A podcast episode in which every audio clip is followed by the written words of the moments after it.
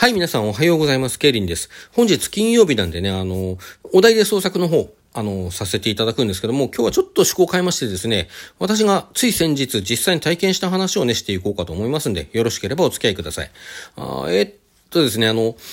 今、ホーム画面の上の方にこう並んでるバナーにね、あの、あなたの階段買い取りますっていうのがあるじゃないですか。で、こちらね、ご覧になった方とか、すでに参加されている方もいらっしゃるかなと思うんですけども、あの、こちらですね、怪談作家のうつろしかたろう氏が、ウェブで行っている怪談売買所っていうサービスがあって、そのサービスとラジオトーク公式のコラボ企画みたいなね、そういう企画なんですよね。で、これ内容はどんなものかっていうと、その怪談売買所っていうのはみんながね、こう、それを知ってるみんながってことですけども、あの、体験した怖い話とか不思議な話をね、そういう実は怪談っぽい話をこ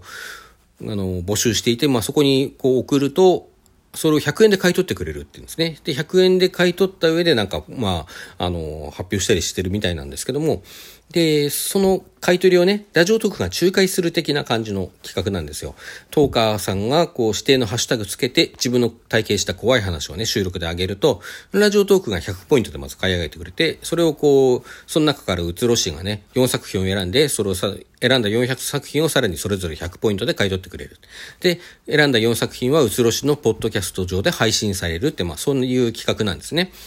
で、あの、私ですね、こう、まあ、お題で創作なんてものやってもいる通り、小説書いてるじゃないですか。まあ、初めて聞く方は、あの、ご存知ないかもしれませんけども、まあ、書いてるんですね。あの、で、この企画ね、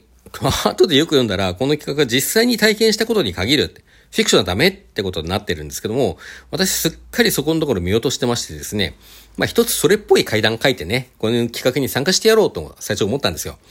で、まあ私実際に怖い体験っていうのはほとんどしたことがなくて、まあ一件あるにはあるんですけども、それについてね、二度にわたって収録しているんですけども、まあ内容もちょっとね、中途半端な体験なんでね、あの、まあそれ、三度目っていうのもどうかなとも思ったし、なんでね、あの、企画概要でよく読みもしないで、部活にもフィクションで参加してやろうと思ったんですね。で、アイデアをひねくり回し始めました。ああでもない、こうでもないってね。で、ところがどうもこれうまくいかないんですよ。なんか行き詰まっちゃってね、こうあのー、まあ、昼間も書く書いたんですけど、こう夜もちょっとカタカタ書いてたんですけども、もう書いても書いてもちょっとうまくいかんなと思って行き詰まっちゃって、あろくな回帰体験もないせいかななんて思ってね、なんか作り事っぽくなっちゃったり、まあそうでなければありきたりになっちゃったりしてね。ほんで、もう、日もさちも行かなくなって、もう疲れたらちょっと休もうと思ってパソコンから顔を上げまして、スマホ手に取りました。まあなんか似たようなもんじゃ、休みになるのかって感じはしますけども、で、あの、ラジオトーク開いたんですね。誰かライブ配信してないかなと思って。まあ、知り合いはちょっとしてなかったんですけど、ちょっと目を引くライブがありましてですね、あの、あたけれいこさんっていうトーカーの方、どなたかご存知ですかね私はその時初めてお見かけしたんですけども、その方がね、あの、こんなタイトルでライブやってらしたんですよ。あの、私の階段買ってください。ですね。これも明らかにね、その階段企画の方ね、念頭に置いてるじゃないですか。まあなんでね、ひょっとしたらなんかヒントがね、もらえるかも。まあ、パクるわけにはいかないんですけども、まあでも何かしらヒントはもらえるかもしれないと思ってこう入ってったんですね。で、まあ、そういう時って私いきなり挨拶するっていうタイプじゃなくて、ちょっと様子見てからね、あの、コミュニケーション取るタイプなんですね。まあ、なんかすでに流れがあったらその流れを見て、見極めてからと思うし、まあ誰もいなかったら誰もいなかったでね、こう、な、やりとり始まっちゃうと、ちょっと後で出て行きづらくなるみたいなのもあってね。まあ、あの、もう落ちますねって一言言えばいいんだけども、ちょっとヘタレなとこあるんでね。うん、そういうな感じで、その時もちょっとじーっと様子見てました。で、その時はで、あの、リスナーさんが他に5人、5人ぐらい、4人ぐらいだったかな。なんかそれぐらいいらして、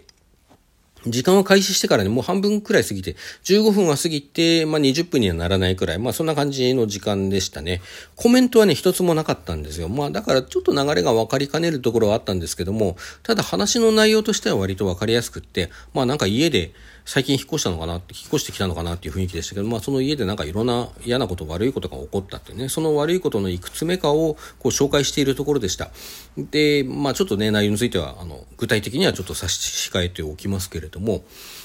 うん。でね、あのー、そこで霊能者がこう登場して、その変なことが起こるのはこうこうこういうことがあったからだよって話したんですよ。私ちょっとそういう霊能者が出てくるっていう、あのー、話って若干苦手でね、あの、まあ、別に文句つけるつもりはないし、まあ、実際に体験したことなら体験したんでしょうからね。それは、もちろん文句つける筋じゃないないんですけども、まあ、なんか怖い話ってさ、こう、因縁がわかんない方が怖いような気がしてるんですよね。まあ、だから、こう、霊能者がちょっと、そういう因縁話始めると、ああって思っちゃうところがあって、うん、まあ、そっか、そういう経過、どうすかなと思ったんですけど、まあ、せっかくここまで聞いたしね、あの、もう少しで終わるからと思って、最後まで聞こうと思ってたんですよ。そしたら、この霊能者のね、こう、何ですか、指示で、こういろんな、あの、家の中になんか置いたり置かなかったりね、なんか動かしたり、まあそんなことを始めて、夜通しこのなんかお経だか呪文だかを唱えなさいと、まあ家族交代でね、唱えなさいっていうような話になったんですよ。なちょっと派手でね、実話怪談としてはちょっとやりすぎかなと思ったんですけども、まあまあでもそういうなって派手になってくるとね、もうフィクション的に面白いっていうところも出てきたりするので、まあちょっとどんな風になるかなと思って、あの、興味持って聞いてたんですよね。あのー、その、あたけさんの喋り方もね、割とこう、真に迫った感じの喋り方を知ってらして、声自体は明るいんですけどね、まあ不思議とこう雰囲気のある喋り方をしていたので、まあそれもあってね、すごく引き込まれて聞いてました。で、あの、まあ、夜通し、その、呪文だかお経だか、こう、唱え続けるじゃないですか。で、あの、あたけさん本人がね、こう、唱える順番になって、こう、唱えてたんだけども、どうも夜通しって言うと夜中になって眠いと。眠くて、ロレスが怪しくなってくるし、ちょっとうとうとし始めちゃった。そしたら、家の中のね、戸や、と、ドアとかね、窓がね、一斉にこうガタガタガタガタってこう、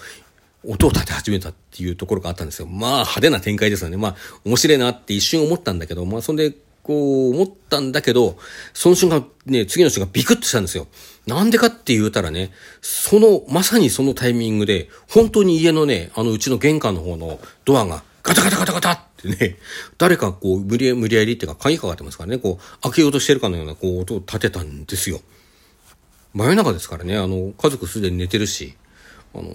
なんか事情があって人が来たにしたら、まず呼び鈴を押すでしょうしね。いきなりガタガタする人いないじゃないですか。ちょっと、あの、まあ、お化けならお化けで怖いし、人なら人でちょっと怖いなと。まあ、だけどなんか犯罪に巻き込まれた人がね、逃げ込もうとしてるのかもしれないなと思って、まあ、それにしては声も出ないのは不自然だなと思ったんですけども、まあ、様子見に行ったんですよね。で、まずこ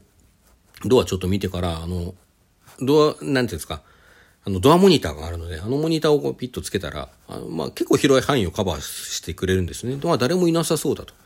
で、開けるのはちょっと怖かったんですよね。あの、誰か、あの、よからぬ意図を持って入ってくる人がいたら嫌なので、あちょっと開けるのはやめといたんですけども、ドア越しにこう、なんていうか、様子を伺ったんだけども、声らしきものも、息遣いも聞こえない、なんか動いてる気配もない。うん、まあ何だったのかなって、ドアモニターにも映んないしね、まあ結局誰もいないんだろうなってことになったんですよね。まあ、その時はいたんでしょうけどね、どっか行っちゃったんだろうなと思って、なんか怖いなと思って、あのー、何だったんだと思いながら、スマホのとこに戻ってみたら、あのー、ライブ配信終了しちゃってたんですね。でね、一つあれって思ったんですけど、こう普通自分が退出しないままね、ライブ配信終わると、終了画面が出るじゃないですか。このライブは終了しましたみたいなね。で、それがなくって、ラジオトークのホーム画面に戻ってたんですよね。あの、自分でね、さっき、とっさに終わらせちゃったのかもしれないなと思ってね、あんまり深くは考えませんでした。あの、ちょっと物音のことで動揺もしてたしね。で、まあ怖いんでね、窓とか、あの、全部家中、戸締まりしっかり確認してその日は寝たんですけども、まあこの話ね、まあ、なんか面白いとこあんのっていうと、ドアがガタガタ言って怖かったっていうだけの話でね、それ以外に別に不自然なことって、まあ、そのモニターの件は、あの、ホーム画面の件はね、気のせいかもしれないで、特にないんですけども、ただね、そのあたけれいこさんね、あの、ちょっと話し方も、あの、良かったんで、ちょっとフォローしてたんですけども、その後全然お見かけしないんですよね。で、検索しても見つからないし、まあ、フォローしてる人の一覧見ても名前がないし、あの、それらしき正体のわかんない人、名前書いてたとしてもね、そういう人もいないんですよ。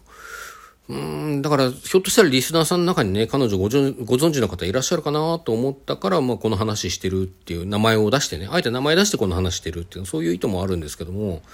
まあもちろんね、ラジオトークやめちゃったとかいうことなのかもしれないですけどね、まあもちろんそれ考えられるのは、現実的には考えられることはまだあるし、あの、フォローさん、フォロワーさんね、フォロワーさん？フォローしてる人のこう一覧見ても、まあなんか見落としてるのかもしれないしね。ただ、どうしてもね、一つだけ説明つかないことがあったんですよね。のライブ配信聞いた次の日にね、あの、質問箱の方から私のところにこう、いつお便り届いたんですよ。で、あたけ玲子って名前が書いてあって、文面がね、たった一言、お買い上げありがとうございました。って言うんですね。で、あの、コインがね、ちょうど溜まってたんですけど、コイン履歴が、まあ、減ってるような気がするし、履歴を見たら、配信聞いていた時間に、こう、ギフトを送ったことになっていて、あの、ラジオトークやってらっしゃる方はご存知かと思いますけど、ライブ聞いててね、コメントの一つもギフトもの一つも、ハートの一つも押してないのに、誰のことかわかるわけがないんですよね。私のところにどうやって私があれを聞いてたことを知って、お便りを送ってきたのか、そしてなんでギフトを送った覚えがないのに100コイン送ったことになってるのか、それだけはどうしてもわからないんですよね。はい、というお話でした。それでは皆さんさようなら。今日も良い一日をお過ごしください。